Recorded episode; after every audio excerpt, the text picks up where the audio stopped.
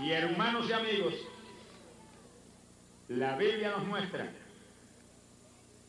que en muchas ocasiones personas, países, ciudades han recibido una última oportunidad de Dios. Recibir una última oportunidad es algo que lo vemos en la Biblia. Y el que es inteligente, cuando recibe una oportunidad de Dios, debe correr y humillarse al Señor y arrepentirse y convertirse a Él y comenzar a vivir para Él.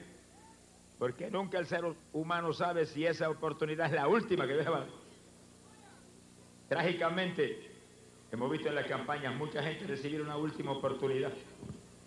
Y a veces no, no quisiéramos ni recordarlo ni mencionarlo.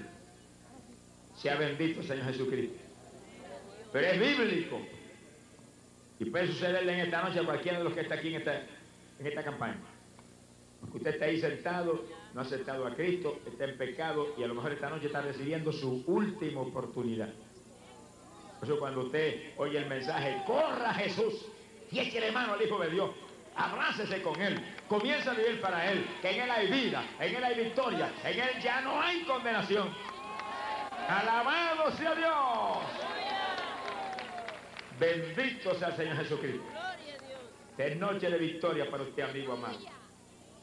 En el libro del profeta Jonás vemos cuando una tremenda ciudad recibió la última oportunidad de Dios. Jonás capítulo 3, verso 1 en adelante, dice la Biblia que Dios llamó a Jonás y le dijo, Jonás, levántate y ve a la ciudad de Nínive y predica allí el mensaje que yo te diré. Jonás dio un salto y marchó hacia Nínive. Y dice que Nínive era una gran ciudad, como de tres días de camino. Había como 120 mil personas en la ciudad.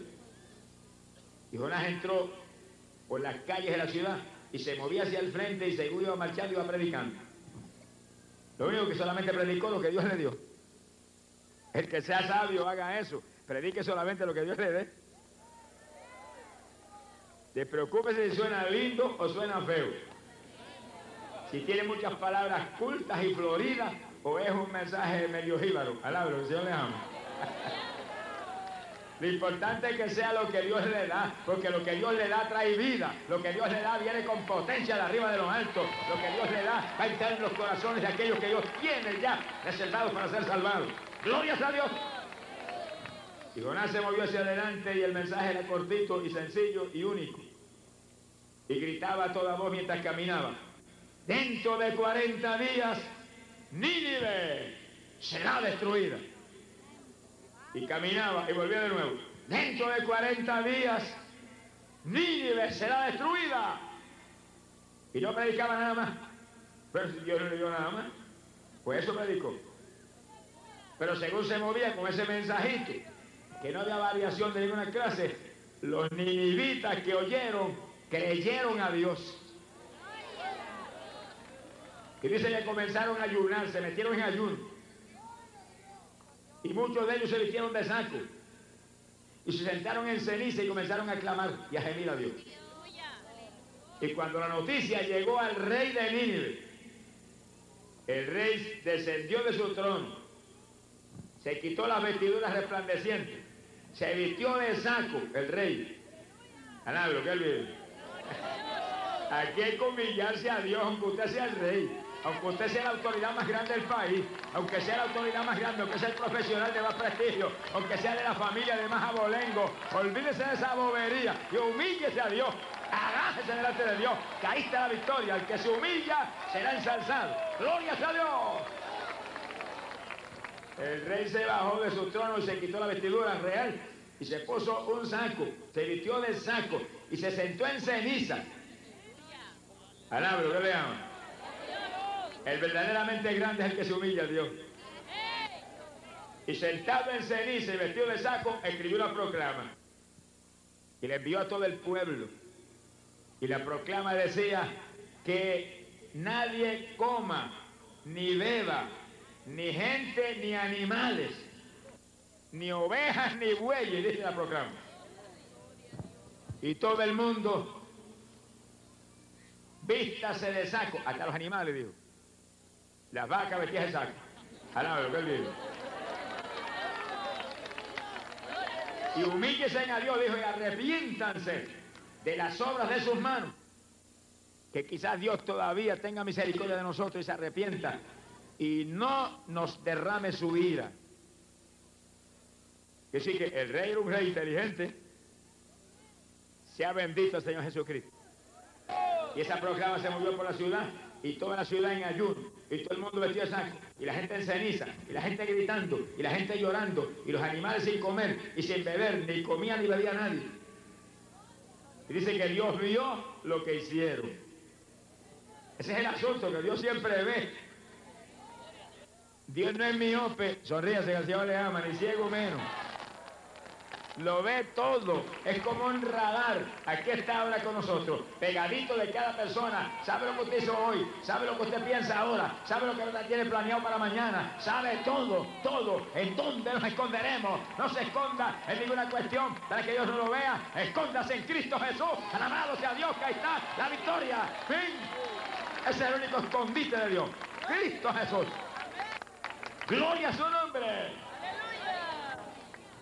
Y dice la Biblia que Dios vio lo que hicieron, cómo se arrepintieron, cómo se humillaron. Y dice que Dios también se arrepintió del mal con que ya los había condenado.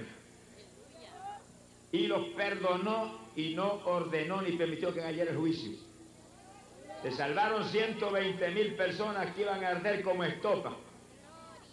Se salvaron los animales porque los animales también iban a arder. En Sodoma y Gomorra no quedaron ni, las plantas del suelo, dice la Biblia. Ardió la llanura con las, con las cosechas y con todo. Todo estaba contaminado con la homosexualidad y la depravación y la corrupción de las ciudades. Las quemó. Pero los de Nínive se tiraron al piso y conmovieron a Dios. Y así que usted y yo sabemos por la Biblia los secretos para conmover a Dios. Es cuestión de humillarse, a bajarse, pedir perdón, llorar con sinceridad delante de Dios y Dios se conmueve y perdona instantáneamente y olvida. Alabado sea Dios. Así que los creyentes que estamos aquí, usted puede fallar en alguna ocasión y cometer una falta. Y no estamos hablando de faltas mayores, que, que es lo mismo en cuanto a Dios se refiere. Pero que usted venga y ofenda a un hermano o le hable palabras que bruscas que depriman al hermano, es un pecado con cualquiera otro. Pero que tiene que sencillamente tirarse al sol, perdóname, Jesús lo dice mal. Ten misericordia, me arrepiento. Ahí mismo te perdona. La sangre de Cristo limpia eso. Dios lo olvida. Y usted tiene que ser lo del hermanito. Te, te, ofendí, perdona. Y abrazando y sigue para adelante con Jesús y hacia adelante con Cristo. Porque si 70 veces 7 el hermano viene arrepentido de corazón, 70 veces 7 Dios lo perdona. Alabado sea Dios. Por lo tanto, no le crea ninguna patraña al diablo. Si usted comete una falta grave que sucede en cuantas ocasiones, el creyente y el diablo, ya tú no tienes oportunidad. Dile que no tiene oportunidad eres tú. Que va para el lago de fuego y tienes al piso y llora delante de Dios que Dios lo perdone instantáneamente. Aunque sea adulterio, aunque sea fornicación, aunque sea un crimen, aunque sea lo más grande que va a mencionar, Cristo crucificó toda maldición en la cruz del Calvario. Todo fue lavado con sangre. Alabado sea Dios. Por eso es el que está aquí en esta noche. Mire, Nínive recibió su última oportunidad y hasta el rey se arrepintió. Y salvó todo el mundo. Y usted que está aquí esta noche y está en pecado, amigo amado, a lo mejor usted está recibiendo su última oportunidad. Haga en esta noche como los venidos. Lo único que ahora usted no tiene que vestirse de santo, ni meterse en ceniza, porque ya Cristo pagó el precio por su pecado lo que tiene que lavarse con sangre, lavarse en la sangre expiatoria del Hijo de Dios, lavarse en la sangre redentora. Y la sangre está aquí, está disponible. Donde quiera está Cristo, donde quiera está el Señor, la sangre está disponible. Y en cuanto usted se humilla y lo acepta y le pide perdón y se arrepiente, la sangre de Jesucristo, el Hijo, lo limpia de todo pecado. ¡Gloria a Dios! Sea bendito el Señor Jesús. Es noche de victoria, amigo querido, para usted. Pero si usted le da la espalda a su Salvador en esta noche, quién sabe si usted está recibiendo su última oportunidad. Y cuando la gente recibe una última oportunidad de Dios y oyen el mensaje y el llamado y se quedan como, como roca y se van en su pecado, se fueron perdidos para siempre. Se les cerró la puerta. Pero se puede arriesgar porque la salvación del alma es lo único importante.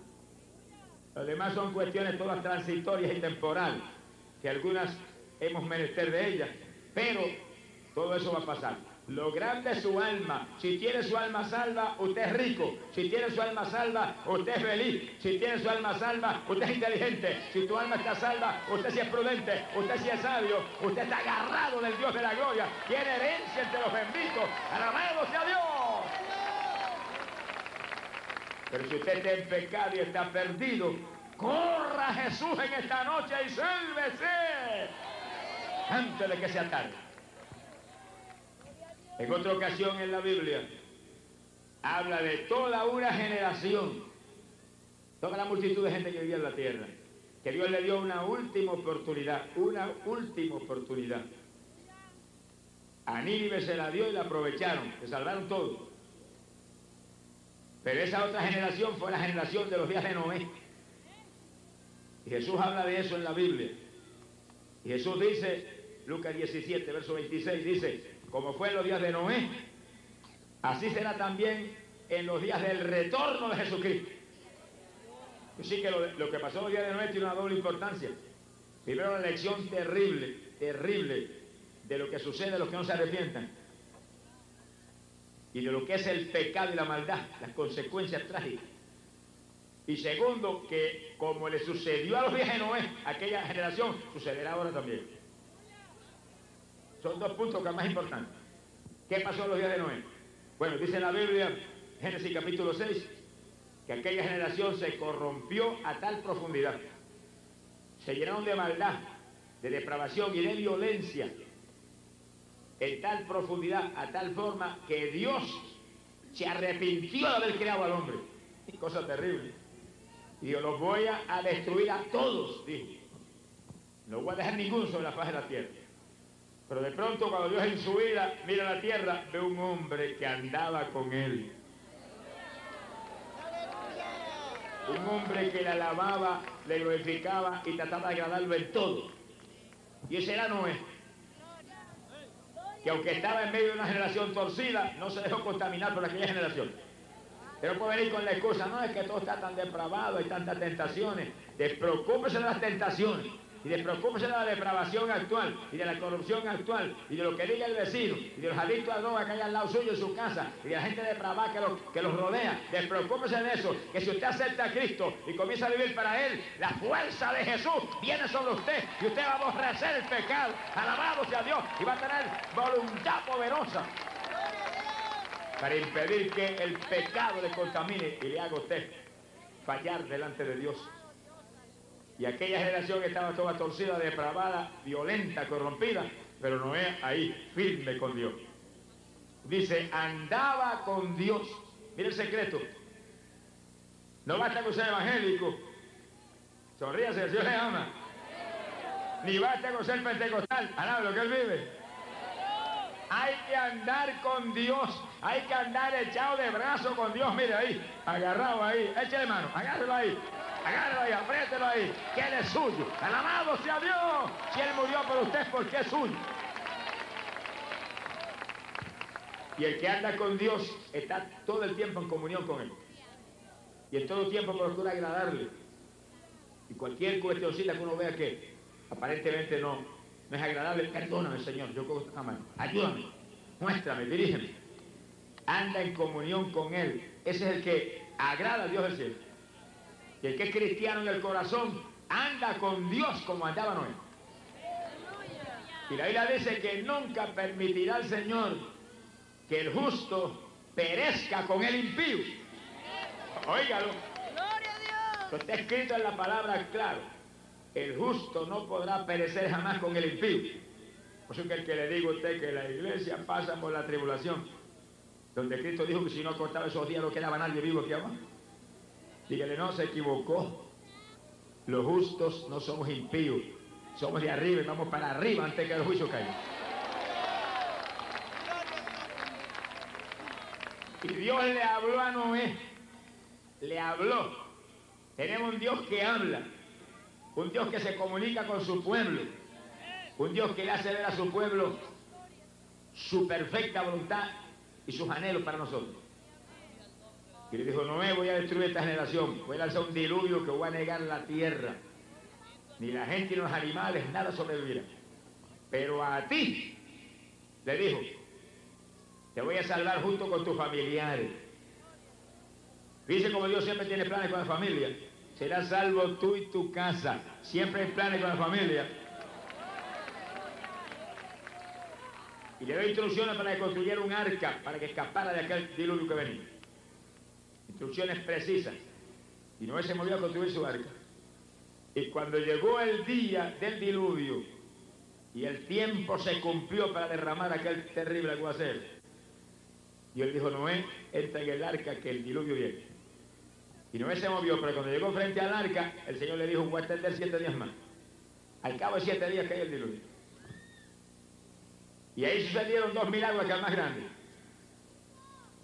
Primero que Noé, la Biblia dice que era predicador de la justicia.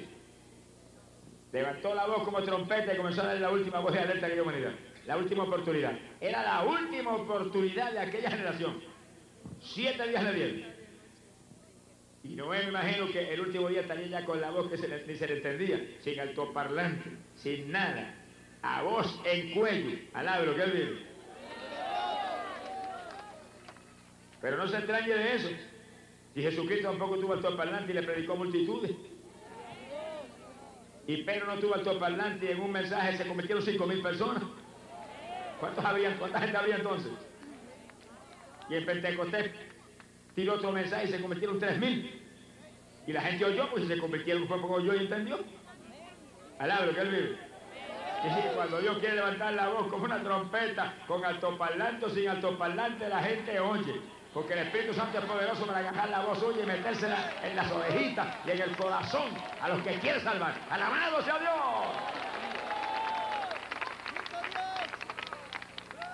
Y Dios le dio siete días de oportunidad a aquella generación. Y no solamente Noé predicó el mensaje y llevó la voz de alerta de esos últimos siete días, sino que Dios hizo uno de los milagros más grandes que jamás hecho.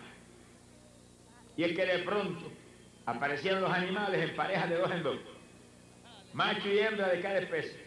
Y se fueron parando frente al arca. Y aparecieron leones, y aparecieron tigres, y aparecieron los animales más terribles, panteras, asesinas.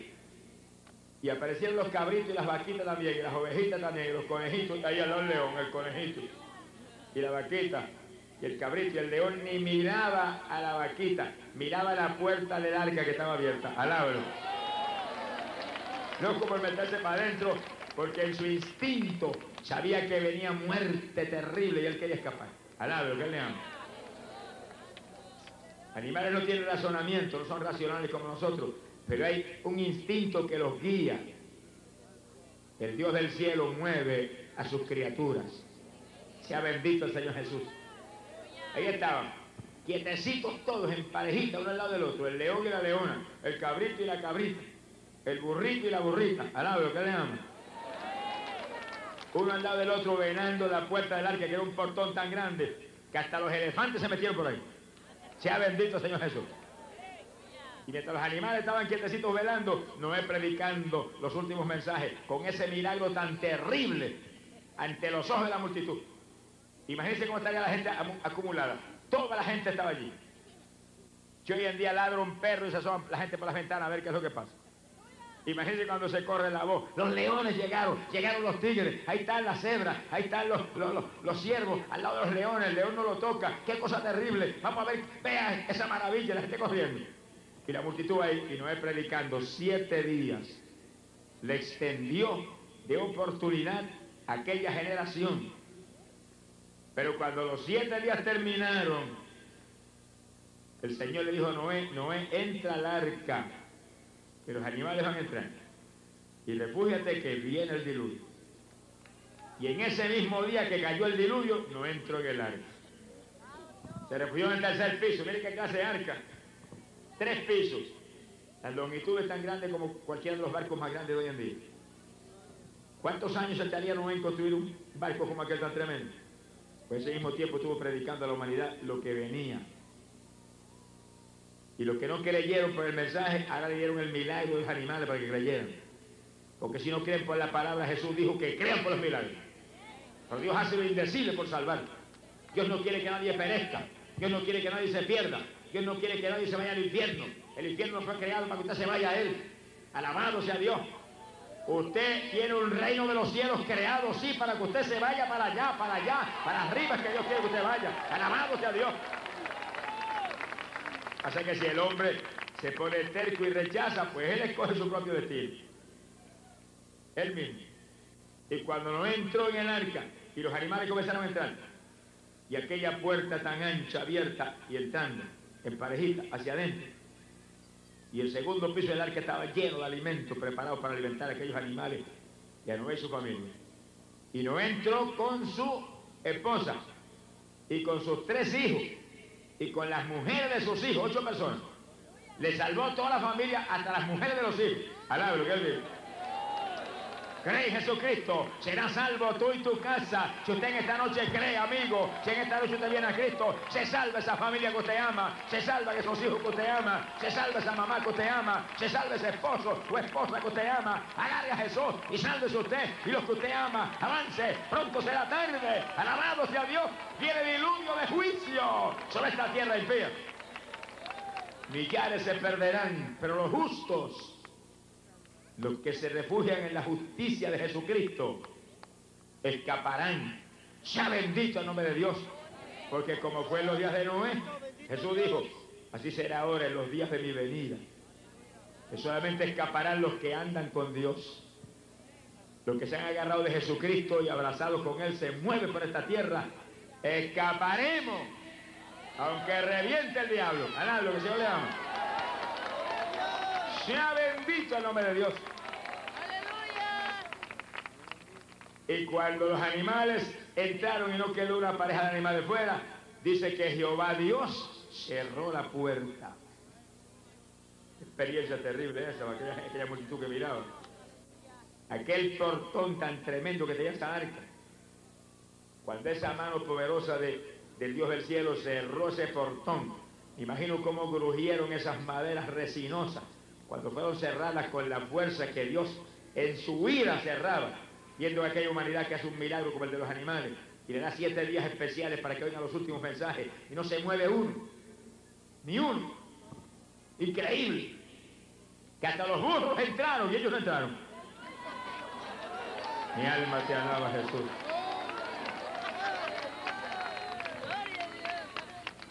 Cuando cerró aquella puerta, me imagino el grujido. Los corazones la saltarían en los pechos a la gente. Madres con los hijos en los brazos. ¡Ay, esto es verdad! Y empieza la primera llovinita a caer en la cabeza de aquel gentil. Imagino a la gente corriendo para el frente a tocar a la puerta. Noé, ábrenos. Es verdad. Está lloviendo ya. Lo que hablaste por tantos años es verdad. Ábrenos, Noé. Avanza, ábrenos. Pero cuando Jehová cierra, no hay Noé que abra. Cuando Dios cierra, no hay hombre que pueda abrir. Si Dios te cierra la puerta, no hay quien te la pueda volver a abrir, ni religión, ni líder religioso, nadie. Por eso avanza, antes que la puerta se cierre, antes de que Dios te cierre la puerta, corre y avanza y métete en el arca. El arca está aquí en esta noche, el arca está aquí, ahí está en esa grada el arca, ahí aquí abajo está el arca, el arca es Cristo Jesús, Cristo Jesús es el arca. Gloria a Dios. Sálvate en esta noche. No te vayas de aquí perdido por nada. Que pronto será tarde. Pronto será tarde. Como en los días de Noé, Dios está dando una última gran oportunidad a la humanidad. Porque todo está cumplido. Y todas las señales se han visto. Y todo lo que Dios dejó en la escritura de advertencia de este último tiempo ya se ha visto. Estamos en los últimos días todo cumplido. Dios dando la última oportunidad a toda la humanidad. Y todo el que está aquí en esta noche que no es salvo, que está en pecado, que no ha aceptado a Cristo, a lo mejor está recibiendo usted su última oportunidad en esta noche. No haga como la generación de Noé, que se quedaron fuera y se ahogaron todos. No quedó uno y el recuerdo. Haga como Noé y su familia que entraron y se refugiaron en el refugio de Dios. Y había un solo refugio, el arca. Y como fue en los días de Noé, sería ahora. Que sí hay un solo refugio también. Uno. Y ese es Cristo Jesús. Rey de reyes, Señor de señores. Señalado entre diez mil para repartir vida a la pobre humanidad. Es su noche, aprovechela, refúgiese en Jesús y sálvese. No salga de aquí sin Cristo por nada. Usted no sabe si recibe en esta noche su última oportunidad. Y si esta noche usted recibe su última oportunidad y se va sin Cristo de aquí, se perdió para siempre. Y usted es inteligente. Óigalo, usted es inteligente.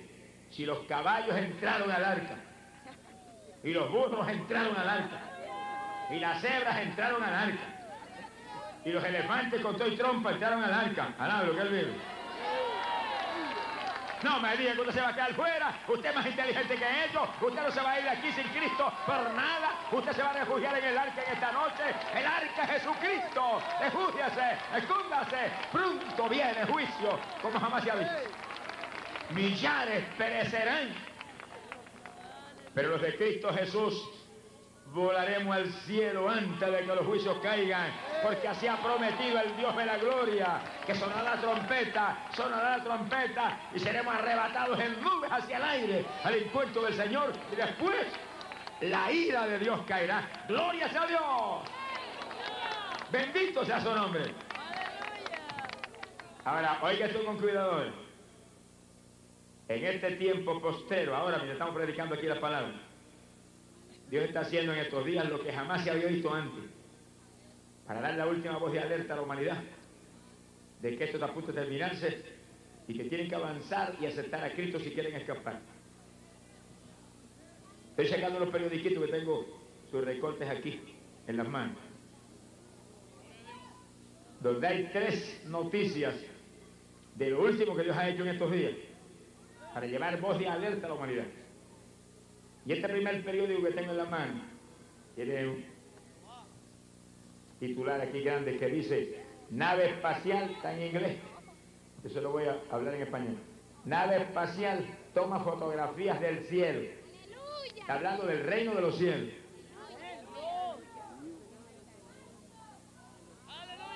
¿Le fue el gozo? ¿Qué le pasó? Sonríase y alabe a Dios. Eso no se había visto nunca antes. Que tomaran fotografías del reino de los cielos, una nave espacial. Pero lo más grande del asunto es que es una nave espacial rusa. Y miren lo que dice aquí. Un científico alemán, un astrofísico alemán que trabaja con los rusos hace como 10 años. Se llama el doctor Kurt Bauer, astrofísico. Le contó a los reporteros en la ciudad de Magdeburg, en Alemania, que la nave rusa había pasado más allá del planeta Plutón, ese de los planetas más lejanos, y cuando pasó más allá de Plutón, estaba enviando fotografías a la Tierra continuamente y cesante. Y el científico ruso, científico alemán, contaba a estos reporteros, que cuando esa serie de fotografías llegaban a la Tierra, de pronto la oscuridad típica del espacio exterior que venía en la fotografía, comenzó gradualmente a dar lugar a la presencia de un túnel de luz con colores como el del arco iris. ¿qué le ama?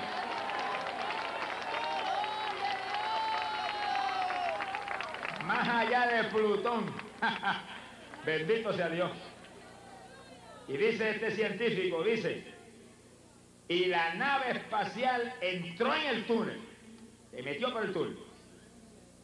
Y cuando entró por el túnel y salió al otro lado del túnel, nos quedamos atónitos porque nos encontramos entonces con un territorio que salía en la fotografía, que no lo hay en la tierra de tan bello, lleno de colores verdes y amarillos Mi alma te alaba, Jesús. Se metió en el mismísimo reino de los cielos, en el cielo de Jehová. Dice, Y a la distancia pudimos ver en ese territorio personas, gente, que comenzaban a entrar por las puertas de una enorme ciudad que tenía murallas y que literalmente resplandecía bajo una intensa luz dorada.